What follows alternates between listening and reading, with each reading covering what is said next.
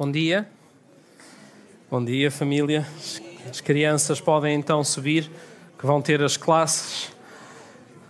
Vamos lá fazer aí algum barulho na sala. Que bênção, que privilégio. Mesmo quando eles entornam o sumo da ceia em cima de nós antes de irmos pregar, eles são uma bênção. Está tudo ok. Vamos em casa. Amém. E eles vão fazer aquilo que nós também vamos fazer aqui, que é focarmos-nos uh, na palavra, vamos ouvir a palavra e vamos ouvir o Senhor da palavra. Amém? E eu só estou aqui a fazer de porta-voz no vosso meio, privilégio, temor. Revejo-me no, no, nas palavras do Andrei e nas do Chico agora. Sou o megafone do Senhor. Pode ser, Chico. Bem, ainda sobre a Páscoa, só assim para uh, abrir oficialmente uh, a coisa, nós já temos as nossas inscrições para as ceias de Páscoa, que é aqueles momentos, para quem não sabe, que nós costumamos fazer na quinta e na sexta à noite, antes do domingo de Páscoa, onde esta sala é, é transformada num, num lugar de refeição, mas também num lugar onde há muita riqueza eh, da partilha daquilo que significa este momento que para nós é o ponto alto do, da história do cristianismo e que nós queremos celebrar com para honrar o nome do Senhor, mas também com muita relevância para todos aqueles que participam. Então já há muitos anos nós fazemos isso, mas há um problema e porque é que nós ainda não pusemos nas redes sociais nem aí noutros lugares? Porque queremos privilegiar este encontro com a família. Então não percam a oportunidade de ir ao site da casa e guardar, reservar um dos 200 lugares disponíveis por noite. Portanto, uh, são lugares mesmo limitados.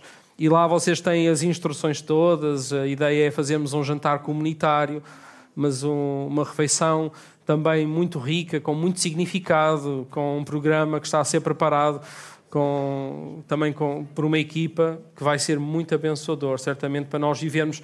É mais alguma coisa a acrescentar a este período, este caminho de quaresma que nós estamos a fazer, que nós queremos que realmente traga ainda mais significado e que nos traga, não apenas nos lembre, como a André estava a dizer, alguma coisa que a gente esqueceu, mas que acrescente e que faça com que possamos realmente viver a Páscoa com mais entendimento. E é sobre isso que nós também vamos falar hoje. Vamos, vamos falar sobre, sobre a Páscoa. Semana passada, o pastor Bruno ele inaugurou assim as mensagens eh, sobre o período da Quaresma, trazendo assim uma imagem muito forte e que está muito presente na Bíblia sobre, sobre casamento, sobre a maneira como o casamento judaico era organizado e falámos sobre aquelas fases que, para quem esteve e quem não esteve, eu recomendo que ouçam a mensagem, porque realmente traz assim muito entendimento sobre as coisas, porque para nós é um desafio constante falar da palavra do Senhor sem termos o contexto cultural, muitas vezes. Porque nós estamos a ler uma coisa e a nossa interpretação é completamente diferente da interpretação que muito prontamente e rapidamente uh, no tempo de Jesus as pessoas faziam quando Jesus falava daquelas parábolas, dava aqueles exemplos, e nós temos de estar sempre aqui a, a tentar traduzir com muita dificuldade às vezes e falar do casamento judaico e daquelas fases e de como nós estamos a viver nesta segunda fase, como falava o Bruno na semana passada, o Erocin, uh, que é aquela fase de espera, mas que já há um compromisso, onde estamos a viver o noivado. E quem é que sabe que quando ficamos noivos ou quando já, já, há uma data para um casamento e a gente espera com aquela expectativa toda do dia da festa e tudo mais, quem é que sabe que durante uh, aquele período de espera nós não vamos ficar quietos à espera que chegue o dia do casamento? Há tanta coisa para fazer, não é? Temos que escolher o lugar onde vamos casar. Temos que fazer uma lista de convidados. Temos que escolher a roupa que vamos usar. Temos que provar os pratos para preparar a comida. Tudo isso. Há muito movimento nesta espera. E esta esperança, a proposta que nós estamos a trazer para a Páscoa, não é uma espera que nos leva a esperar como quem aguarda uma coisa que vai acontecer um dia e então até lá é o Deus me livre. Porque estamos à espera, mas o título da mensagem de hoje é Não esperes sentado. Não fiques quieto à espera que alguma coisa venha. Esta expressão, nós usamos muito isto para dizer quando alguém se demora muito, está atrasado, ou quando alguma coisa uh, já prevemos que vai demorar mais do que, é, do que é suposto, e nós temos, olha, não esperes sentado. Ou então espera sentado, porque senão em pé vais-te cansar. Não é? E o Senhor Jesus, a esperança que Ele nos deu, não é uma esperança do tipo de: olha, amanhem-se e um dia eu volto. Ele tem, assim, algumas coisas específicas para nós e que eu hoje vou-me deter aqui numa parte das Escrituras muito particular, em que Jesus. Há um, ali um momento em que ele muda um pouco o seu discurso com os discípulos, porque é o momento em que ele começa a dizer, a Bíblia diz mesmo esta expressão, e Jesus a partir deste momento específico, começa a falar claramente aos discípulos sobre o sofrimento que ele ia ter, sobre a sua morte e sobre a sua ressurreição. E há uma coisa que eu, quando leio esta parte das Escrituras, sempre me interpela e faço, fico com perguntas mesmo, fico com muitas questões, que é, tendo em conta que Jesus falou sobre isto aos discípulos claramente, segundo aquilo que indica as Escrituras, e os Evangelhos foram escritos pelos discípulos. Então, se eles estão a dizer que Jesus não. É, é como eles estão a dizer, olha, eles estão a escrever a dizer assim: nós não tínhamos desculpa, nós não podíamos dizer ao Senhor, eram, foram eles que escreveram, que nós não sabíamos o que é que ia acontecer. Mas ainda assim, ainda assim, Jesus morre numa sexta-feira e ressuscita num domingo. E ele já tinha dito aos discípulos que isto ia acontecer. Eu vou ressuscitar. É necessário que eu vá e que sofra, mas eu vou, ao terceiro dia eu vou ressuscitar. E este momento que nós vamos aqui nos deter mais é esse momento de transição do discurso de Jesus para com os discípulos. Mas ainda assim há um sábado. E o que me interpela e que me deixa com muitas dúvidas é a maneira como os discípulos vivem este momento entre a sexta e o domingo parece que não há esperança. E é só um dia. E nós já estamos à espera há 2023 anos. Mais coisa, menos coisa. Como é que a gente vive este período, este momento em que Jesus diz e afirma uma coisa e até à sua consumação? Como é que a gente vive o erocine, o noivado? Como é que, como é, que é vivida esta, esta esperança? Que tipo de esperança é esta? Que tipo de espera é esta que nós temos que ter? Então vou-vos convidar a abrir comigo. Só um, há uma expressão que eu quero ler que está no capítulo antes desse momento, que está em Mateus no capítulo 15, e que Jesus vai citar as palavras do profeta Isaías.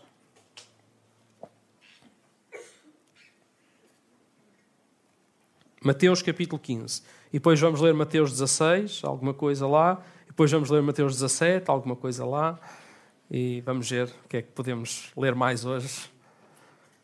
É sempre um dilema. Então, Mateus 15, e vamos ler o versículo 8. E diz assim: Este povo, diz Jesus, a fazer uma citação do profeta Isaías, honra-me com os lábios, mas o seu coração está longe de mim. Em vão me adoram e os seus ensinamentos não passam de regras ensinadas por homens. E nós vamos ver Jesus a fazer isto muitas vezes, a citar o Antigo Testamento, para afirmar que é nele que se iam cumprir todas aquelas coisas que já estavam escritas. Ele faz isto várias vezes. Este povo me honra com os lábios, mas o seu coração está longe de mim. Em vão me adoram e os seus ensinamentos não passam de regras ensinadas por homens. Os nossos encontros às vezes são muito assim como na vida nós vivemos a fé para uma data de outras coisas. Quantos de vocês sabem que nós temos muita dificuldade entre aquilo que nós professamos com a nossa boca que são as nossas convicções e depois, na prática, vivê-las. Quem é que aqui já disse da boca para fora que eu preciso fazer mais exercício? Eu preciso comer menos. Eu preciso ler mais. Eu preciso acordar mais cedo ou deitar mais cedo. Quem é que já fez essas, essas afirmações, não é? De necessidade, de reconhecimento e tudo. Mas, mas espera lá. E depois como é que é viver isso na prática? Temos essa dificuldade, não temos? Parece que o nosso coração, a nossa boca diz, mas o nosso coração está longe de experimentar isso, de ser uma coisa que realmente é uma convicção que até nos leva a fazer o caminho até chegarmos ao objetivo, seja ele qual for, que às vezes o caminho é tão duro que a nossa espera para chegar lá parece um desespero.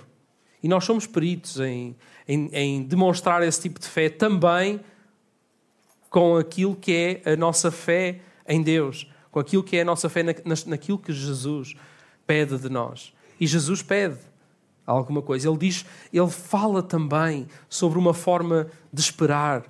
E ele vai dizer alguma coisa aos discípulos uh, que, que, é, que é aquela expressão que nós usamos mais vezes, ou quem, quem anda na igreja, até mesmo fora da igreja, é uma expressão que a gente diz muitas vezes, para dizer o tipo de desafio que Jesus coloca na vida de todos nós que é aquela expressão que está lá no, uh, no, logo no capítulo a seguir, em que Jesus diz assim, aos seus, Mateus 16, se andarem uma folha para a frente ou um scrollzinho aí no telefone, Mateus 16, versículo 24, que é esta frase: Se alguém quiser acompanhar-me, todos aqueles que querem seguir Jesus, e a gente lê isto e diz: Senhor, isto é pesado, isto é duro.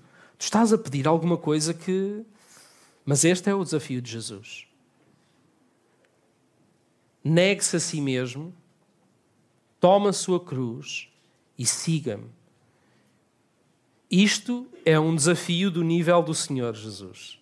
É, é a proposta da vida cristã, resumidíssima, mas que nós olhamos para esta expressão. Então, seguir Jesus significa ou seja, se eu quiser realmente seguir Jesus, eu tenho que me negar a mim mesmo, tomar a, a minha cruz e, e ir atrás dele.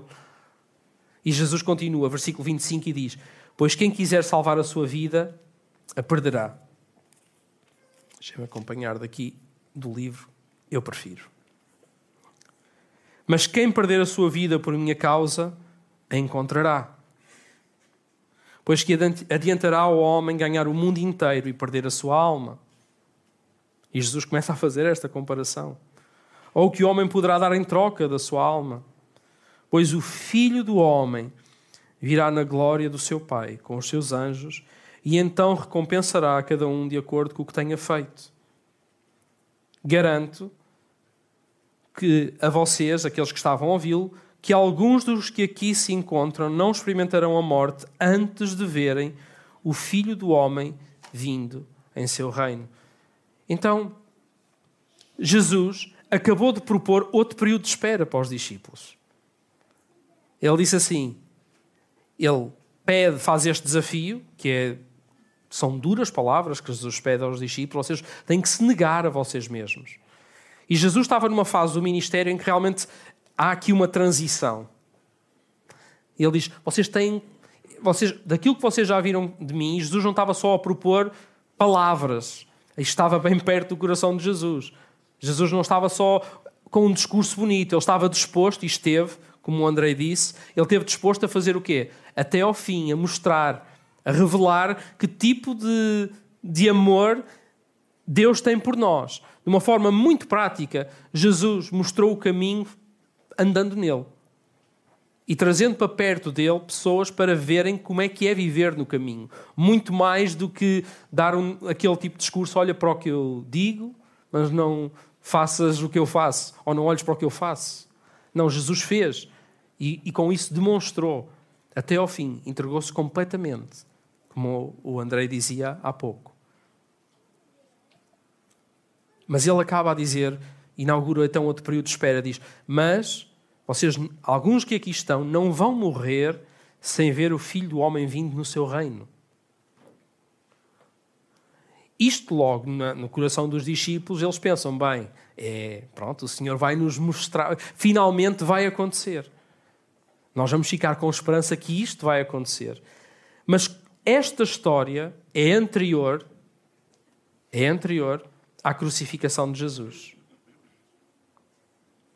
E o que vem a seguir, que é onde eu gostava de, também de fazer, estamos a fazer aqui uma viagem nas Escrituras, onde eu gostava de, de ter algum tempo convosco, é outra coisa que me interpela também, porque Jesus, logo a seguir, acontece aquele momento em que Jesus faz aquela pergunta: uh, quem é que as pessoas dizem que eu sou? E depois dessas, da resposta que Jesus teve, ele pergunta aos seus amigos, aqueles que estavam mais perto, aqueles que já tinham caminhado algum tempo com ele, e vocês, quem é que vocês dizem que eu sou? E há um ali no meio que dá uma resposta certa e diz: Tu és o Cristo, Filho do Deus vivo. E Jesus disse: Uau, é isso mesmo. E é sobre essa verdade que eu vou construir a minha igreja. É, é sobre essa verdade que o meu povo deve estar assente. E logo a seguir, Jesus vai. É, então, é aí que a palavra depois diz: então Jesus começou a falar abertamente aos discípulos sobre aquilo que iria acontecer.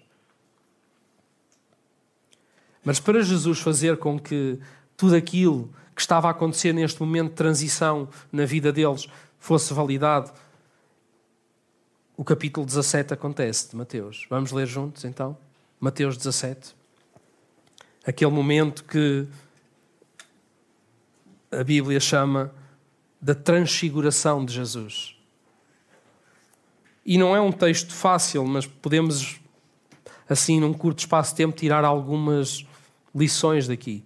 Mas diz assim: seis dias depois, ou seja, ele fez uma afirmação e os discípulos iniciaram um período de espera. Mas seis dias depois, Jesus tomou consigo Pedro, Tiago e João e os levou em particular a um alto monte. Ali ele foi transfigurado diante deles. A sua face brilhou como o sol e as suas roupas se tornaram brancas como a luz. Vocês imaginam este? Vocês imaginam ser testemunha deste momento? De ver Jesus tipo com luz própria?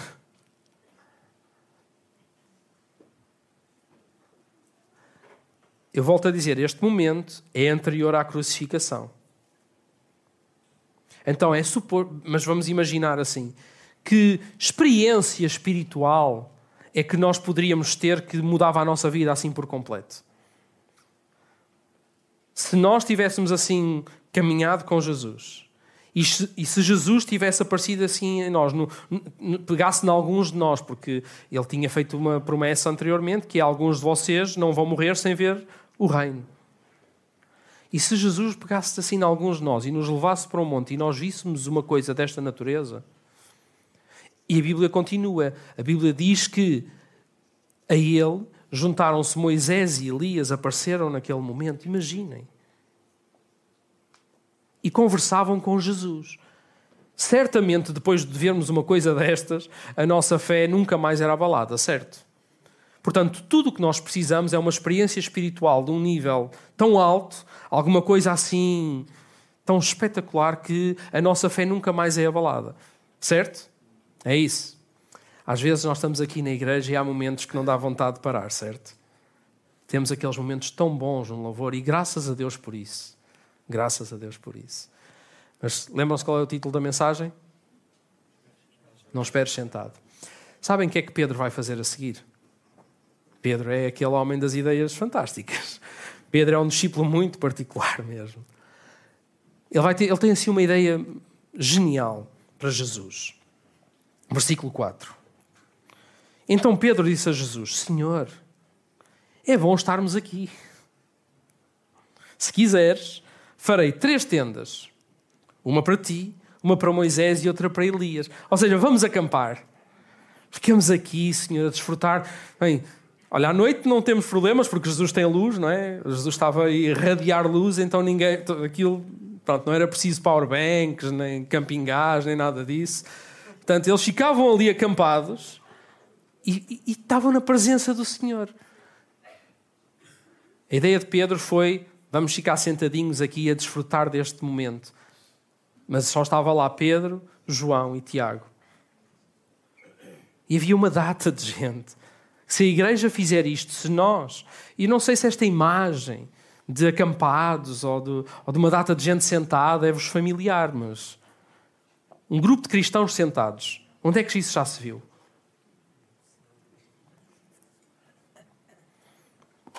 Essa não é a ideia de Jesus para o cristianismo. Mas nós fazemos isto, certo? E eu não estou a dizer que é mau. Até porque Jesus parou muitas vezes e sentou-se e multidões sentaram-se diante dele para ouvir aquilo que ele tinha para dizer. Ele tinha coisas muito interessantes para dizer. Mas garanto-vos que não era para eles ficarem por ali. Sentados, ouvir Jesus, olhar para, para Elias e Moisés. Uau! Vamos acampar aqui, Senhor. Mas vejam lá, enquanto Pedro falava essas coisas, ou seja, ele nem deixou, Jesus nem deixou que Pedro acabasse de dizer aquela frase. Versículo 5. Enquanto ele ainda estava a falar, uma nuvem resplandecente os envolveu e dela saiu uma voz que dizia: Este é o meu filho amado, de quem me agrado. Ouçam-no. E eu estava a dizer ainda na celebração da manhã, e, e, e nesta também não terei tempo para o fazer, mas esta frase, neste lugar específico, é. Porque esta frase já, já tinha sido dita pelo Pai. Alguém se lembra em que momento? No batismo de Jesus. E a semana passada, nós, quando o pastor Bruno falava sobre isto, eu estava a pensar nisto e. Uau! Eu estava a ouvir a, a mensagem do Bruno e a pensar que realmente nós estamos num processo, numa espera que já começou e que sim, a noiva está a ser purificada. Porque havia esse ritual. E o batismo de João era de purificação. As pessoas iam lá ser lavadas como sinal do arrependimento que algumas demonstravam diante de João. Agora, Jesus precisa de ser purificado? Digam lá. Jesus tem algum pecado para ser limpo, para ser lavado? É por isso que quando Jesus chega ao batismo dele e, e, João está a batizar Jesus, o que é que João diz a Jesus? Eu não sou eu que preciso de batizar a ti. Tu é que tens que me lavar a mim. Tu é que tens que me purificar a mim. Mas Jesus não, faça-se a vontade do Pai. E depois vê-se a voz do céu a dizer: Este é o meu filho amado, em quem muito me comprazo. Que é, vejam, é isto mesmo que é preciso fazer. E Jesus veio ao nosso encontro. E se ele é um com a noiva, e se a noiva precisa de ser limpa, Jesus é limpo também. Porque ele quer ser um conosco. Então ele não só. Por isso é que ele levou sobre ele o peso do nosso pecado. E aquele batismo já significava isso. E este momento já significava isso. Que Jesus quer ser um conosco. E quando Deus fala desta maneira, é, é como se Deus estiver. Ouçam-no. É, é assim que acaba a expressão. Este é o meu filho amado. Portanto, ouçam o que ele faça. Filhos que eu também vos amo, façam como este filho, porque isto é a vontade de Deus para. É a minha vontade para vocês. É fazer como este filho faz.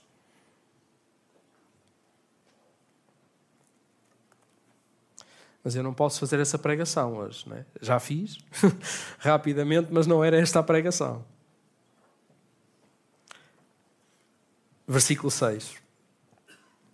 Quando ouviram isso, os discípulos prostraram-se com o rosto em terra e ficaram aterrorizados. Mas Jesus aproximou-se, tocou neles e disse-lhes: disse Levantem-se, não tenham medo. E erguendo eles os olhos, não viram mais ninguém a não ser Jesus. Este momento de transfiguração, este momento, esta experiência espiritual que, que, que eles tiveram, de, de revelação do reino, do rei do reino, do filho vindo. Porque Jesus era o rei do reino que anunciava. Não foi este o garante de que Pedro, João e Tiago, a partir daquele momento, estivessem dispostos ao desafio que Jesus tinha feito anteriormente, que é tomem a vossa cruz e sigam. Aliás, quando Jesus tomou a cruz, os discípulos fugiram por com medo de terem que carregar uma igual. Portanto, nem esse momento dessa dimensão foi o garante. Portanto, o garante também não será para nós uma experiência espiritual de uma dimensão que acontece num evento, porque Jesus não disse para nós recebermos alguma coisa dele e esperarmos sentados, ou não acontecer mais nada, e eh, tudo o que a gente faz agora é esperar. É uma espera que não é inerte. A proposta de Jesus é, um, é movimento. A proposta de Jesus é um crescimento contínuo na direção daquilo que é a vontade do Pai para a nossa vida. Essa é a proposta de Jesus. Para que nós possamos continuar no ritual que a noiva tem que fazer para ser purificada, porque o noivado já foi inaugurado, o compromisso já está assumido. E, e o Senhor quer vir e consumar tudo isto. E nós esperamos com muita alegria, e se calhar por isso é que os discípulos, quando caminham mais de perto com o Senhor, e, e em que momento é que isso acontece? É quando eles recebem o Espírito Santo, que está com eles, e que os consola, e que, e que os renova, e que lhes ensina, e que os convence. É o Espírito Santo que faz esse papel neles, e que é o mesmo Espírito que nós temos hoje na nossa vida para nos ajudar no caminho e que fará com que levar a cruz, seguir Jesus, seja uma proposta possível. Caso contrário, é impossível. Se quer desejar seguir Jesus, mas nós olhamos para a vida de Pedro, João, Tiago e os outros discípulos e só com Jesus, só com e Jesus disse: Eu tenho que ir, que é para vocês receberem o Espírito. Porque se vocês não receberem o Espírito, se eu não for, o Espírito não vem, diz assim Jesus. Para dizer, vocês precisam de estar ainda mais perto do Pai do que de, dos momentos que eu vos estou a proporcionar porque vocês não podem viver destes momentos. É uma, a minha proposta é para a vida toda. É para, não é para ser um, uma transfiguração da realidade, que às vezes o domingo é isso que pode parecer, é uma transfiguração da realidade. Mas a realidade acontece e o Senhor vai para lá conosco. E Ele quer acompanhar-nos lá. Nas, nas coisas, não é para nós estarmos nós não estamos sentados e acampados na presença de Jesus. Nós queremos levar Jesus para todas as dimensões da nossa vida. Eles viram a majestade antes de morrer. E Pedro vai confirmar tudo isso. Porque depois há, há um livro da Bíblia que é uma carta de Pedro. Há dois até, mas e na segunda carta que Pedro escreve, ele diz exatamente isso. Logo no primeiro capítulo, ele diz: De facto,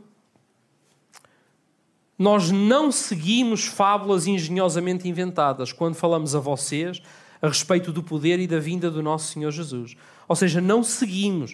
Nós não. Este movimento que nós estamos a fazer, este caminho que nós estamos a seguir, não é uma fábula. Ele vai dizer, Pedro diz a seguir, ele confirma tudo isto. Ele diz assim: ao contrário, nós somos testemunhas oculares da Sua Majestade. Mas isto já não é o Pedro que traiu Jesus. Isto é o Pedro que é acompanhado diariamente e não apenas no momento, num domingo de manhã, ou no sábado, ou, ou, ou no monte da transfiguração, é o Pedro de, a, que tem Jesus todos os dias da vida dele, em todos os momentos da vida dele e que o leva para todas as dimensões da vida. Por isso é que ele fala em caminho, por isso é que ele fala em seguir caminho com, com Jesus. E ele diz: Ele recebeu honra e glória da parte de Deus Pai, quando da suprema glória lhe foi dirigida a voz que disse este é o meu filho amado, de quem me agrado. Nós mesmos ouvimos essa voz dos céus quando estávamos com ele no Monte Santo. Irmãos, nós não estamos à espera de uma experiência que transforme e mude a nossa vida. Porque o caminho é um caminho de relação com o Senhor. A nossa espera, que, nos, que temos uma esperança futura, sim, mas é um, é um hoje também, é um agora. É um momento que Jesus nos convida para vivermos com Ele, agora mesmo. Porque é só dessa maneira, é só dessa maneira que eu vou ser capaz de me encaixar naquele desafio que Jesus me traz de levar a minha cruz e de o seguir. De outra maneira, não vai ser possível. Nós temos muitas outras coisas a chamar por nós que, que nos agradam muito mais parecem que dão uma, uma aparência de muito mais conforto, de ser muito mais agradáveis e algumas até parece que têm um propósito maior. Mas isto que Jesus está a falar é duro. Mas vejam, vejam bem o que é que os discípulos respondem a Jesus numa altura em que muitos abandonaram Jesus também. João capítulo 6, diz assim, no verso 60. Ao ouvirem o que Jesus falava, muitos dos seus discípulos disseram: Dura é essa palavra, quem é que pode suportá-la? E daquela hora em diante, muitos dos discípulos voltaram atrás e deixaram de segui-lo. Mas Jesus perguntou aos doze: Vocês também querem ir? Porque Jesus tinha apresentado isto aos discípulos: Vocês querem ir também? Querem abandonar também? Isto é, é pesado demais para vocês? Mas eles tinham a esperança. Eles tinham os olhos colocados na esperança. Então a resposta deles foi: Senhor, para onde é que nós podemos ir se só tu é que tens as palavras da vida eterna? E a semana passada foi também referido um versículo que nos diz claramente o que é que é a vida eterna, porque é o próprio Jesus que o diz naquele momento, naquela, naquela dura quinta-feira, em que ele está a fazer aquela refeição, mas ao mesmo tempo começa a amargura, começa o, o, o choro e a oração mais íntima de Jesus, por saber que a hora estava prestes a acontecer, do sofrimento. E nesse momento, João 17 diz-nos exatamente o que é que é a vida eterna. E a vida eterna não aponta para um momento que há de vir. Diz isto a vida eterna, e podíamos ler o capítulo inteiro, 17, que era riquíssimo. Façam isso, vamos fazer isto. É a oração, é das orações mais lindas que vocês podem ver alguém ter e que nos dá muita esperança, porque nos diz, porque nos fala do tempo presente e das dificuldades do tempo presente, mas diz-nos o que é a eternidade. E diz: a vida eterna é esta, que te conheçam a ti. É a oração de Jesus para os discípulos. O único Deus verdadeiro e a Jesus Cristo, a quem enviaste. Então eu não tenho que esperar pelo fim dos tempos para viver naquilo que o Senhor diz que é a eternidade. Porque se a eternidade é isto, e não, são, não é somente um lugar onde eu vou habitar no futuro, é uma coisa que já começou. O conhecimento do Senhor é alguma coisa que eu já posso desenvolver. É uma coisa que eu, é um caminho onde eu já posso andar. A eternidade já começou. E por isso é que a nossa esperança é vivida como no noivado. Eu já eu, eu tenho aquilo em mente, eu tenho aquele objetivo, é ali. E há, e há assim uma, uma, uma frase riquíssima que Martinho Lutero escreve, e eu, eu, eu quero partilhar convosco porque parece que resume isto tudo muito bem. Ele tinha uma capacidade para fazer isto impressionante. Ele, e esta frase diz assim: Martinho Lutero, estou a falar do precursor da reforma protestante, para quem não sabe.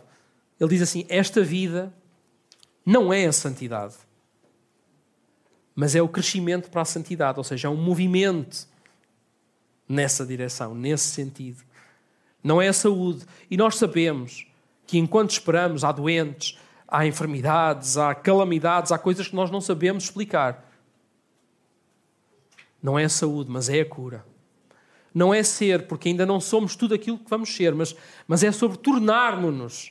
É, nós estamos nesse processo. A noiva está-se a preparar para o dia. Não é descanso. E Jesus disse que nós íamos ter aflições. Mas é exercício. Nós estamos no processo de preparação. Não somos agora o que seremos um dia, mas estamos a caminhar para lá. O processo não está concluído, mas já começou. Este não é o objetivo, mas é a estrada. E no presente nem tudo brilha e reluz, mas tudo está a ser purificado. Esta é a nossa esperança. E se isto não muda a nossa vida e não nos leva a aceitar aquele desafio que Jesus faz, então sabem quem é que nós somos? No fim, somos pessoas que o honram com os lábios, mas o nosso coração está distante. É o que faz de nós. Então nós vamos manter-nos nestas transfigurações da realidade e vamos sentar-nos, mas não nos vamos mover naquilo que é a esperança que Jesus anunciou. É outra coisa. Pode ser bom, pode ter aparência de bem, honramos o Senhor com os lábios, mas é outra coisa. Porque a proposta do Senhor Jesus é esta. E é integral. Não, é, não tem um, um, um espaço no calendário como as outras coisas têm. Ela afeta tudo. Todas as dimensões da nossa vida. Então a minha pergunta é: o que é que a revelação do reino, a forma como Jesus já se apresentou a ti, produz ou provoca na tua vida? O que é que isso tem feito? Tem-te levado a afastar da proposta? de te negares a ti mesmo e levares a cruz? Ou aproxima-te? Tem-te levado a fazer tendas diante dessa revelação? A querer mais consumir momentos em que estamos sentados? Tu queres, o que é que o teu coração deseja? Quando ouves uma mensagem ao domingo, deseja, eu agora estou mal posso esperar para pôr isto em prática. Ou então, não, venha ao próximo domingo, mal posso esperar para estar aqui outra vez no próximo domingo. É que isso fala sobre aquilo que é a nossa esperança. Porque se a gente espera de domingo em domingo, estamos a esquecer de uma fé que é para ser vivida nos outros dias, nas outras horas, em cada momento, quando estou com a minha família, quando estou diante de, outro, de outras pessoas, quando estou sozinho para que o meu coração e os meus lábios não sejam uma coisa desconectada, como o Senhor Jesus falava. Para onde é que iremos nós, se é Ele que tem as palavras da vida eterna? E a vida eterna é conhecer o Pai. Esta semana o, o Rafael Pires um, partilhava assim num, num, grupo que nós temos no WhatsApp com, com jovens e adolescentes um vídeo que foi muito interessante. Aquele vídeo abençoou muito, não foi só a mim, porque houve assim algumas reações lá no grupo. E eu, o, o Rafa foi muito oportuno a pôr aquele vídeo. E nós, uh, o vídeo, para não estar a contar a história toda, mas falava muito sobre era alguém a dizer da facilidade que nós temos em falar sobre os assuntos nos quais nós estamos submersos.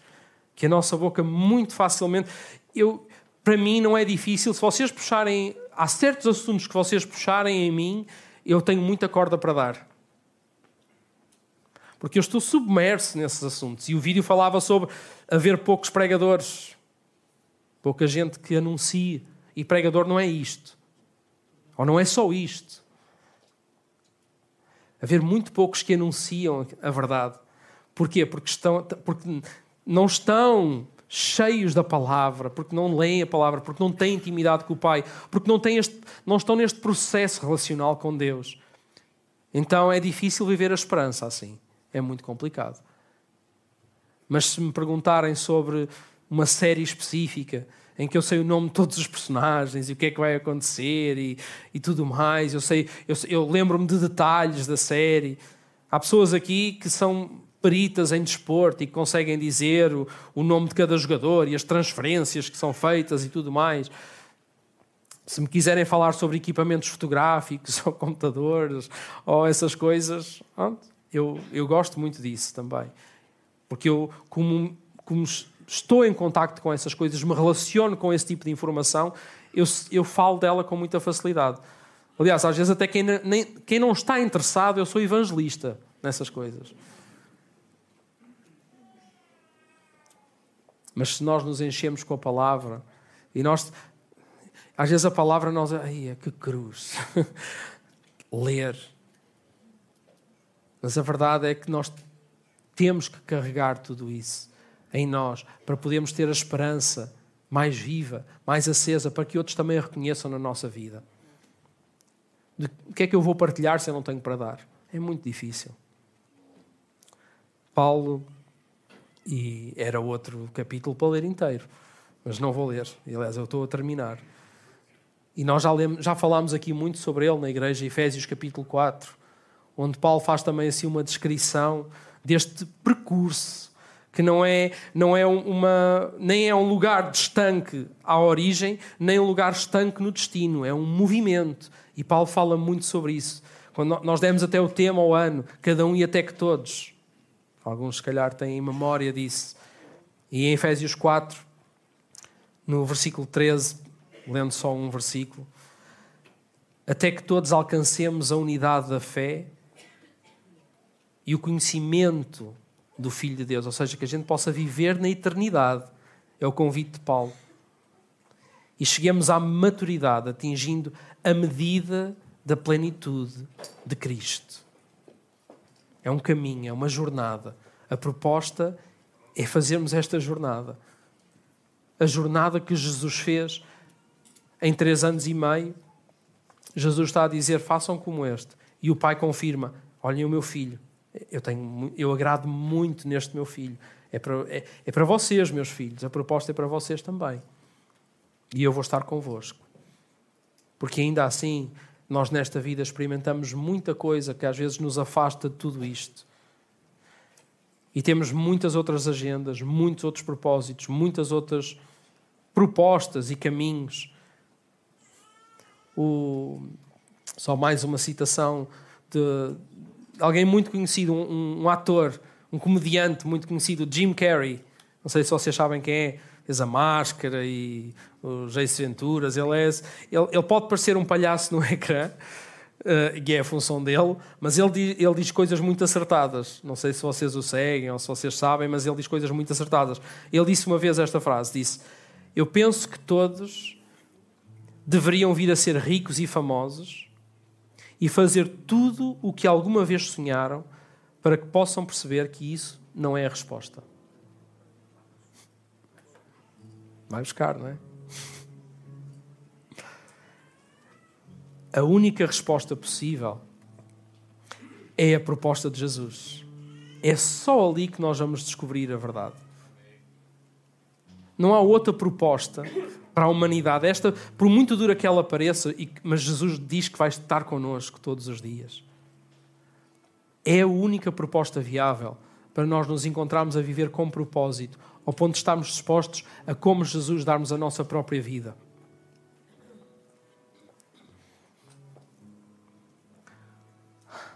O título desta mensagem é Não Esperes Sentado. Mas também podia ser Não Esperes Distraído, ou não esperes ocupado com coisas que não interessam. A nossa esperança não é sobre o futuro. Ela está assente no amor que já foi demonstrado por Jesus na cruz. Amém? Podemos ficar de pé.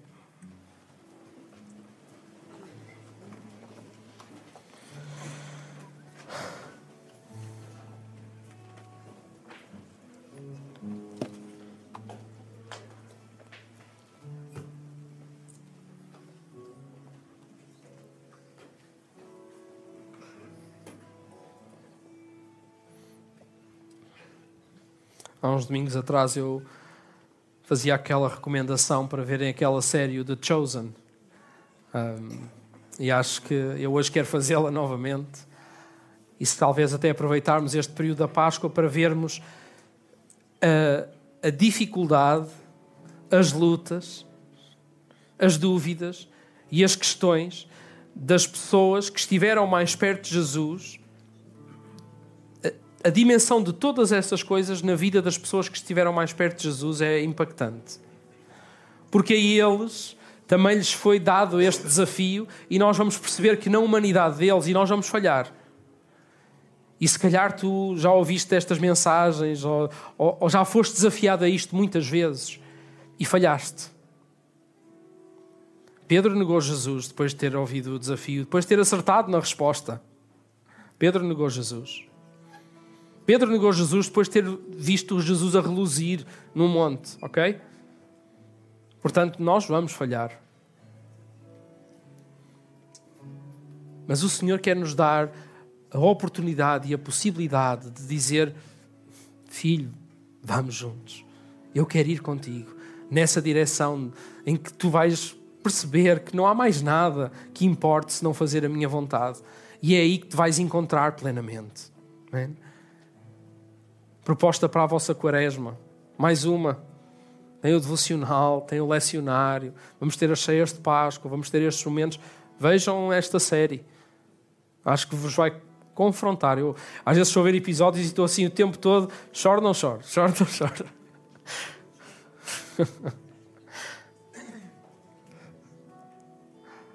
Porque muitas vezes estou-me a ver a mim mesmo também, na vida deles, daqueles homens. e daquelas mulheres. Então, diante do Senhor, olha, à medida que nós fomos cantando esta música, que haja um encontro entre as palavras que saem dos nossos lábios e o nosso coração. Para que não seja uma fé vivida num evento, num monte, numa transfiguração, mas seja uma proposta de relação que o Senhor quer que a gente viva de forma constante, diária, em todas as dimensões da nossa vida. Amém? Vamos louvá-lo dessa maneira. É possível nós também termos um momento em que, se Jesus na vida escolheu um momento para mudar alguma coisa, para, para começar a fazer alguma coisa diferente, nós vamos precisar disso várias vezes. Então, olha, que seja este também momento para isso. Se já tens esta esperança, aconselho-te a, a viveres mais ligado a ela e a partilhá-la. Se ainda não tens esta esperança, vais bater com a cabeça na parede quantas vezes até perceberes que este é o único caminho. Que Jesus é o único caminho. Que a proposta que Ele tem é o único caminho possível. Então eu oro para que tu encontres esta esperança. Amém? Igreja, nós não vamos esperar sentados. Nós não vamos acampar. Nós vamos mover-nos na direção da vontade do Senhor, mesmo que signifique negar-me a mim mesmo, levar a minha cruz. É isso que eu quero fazer. Amém? Ou vamos juntos ao Senhor.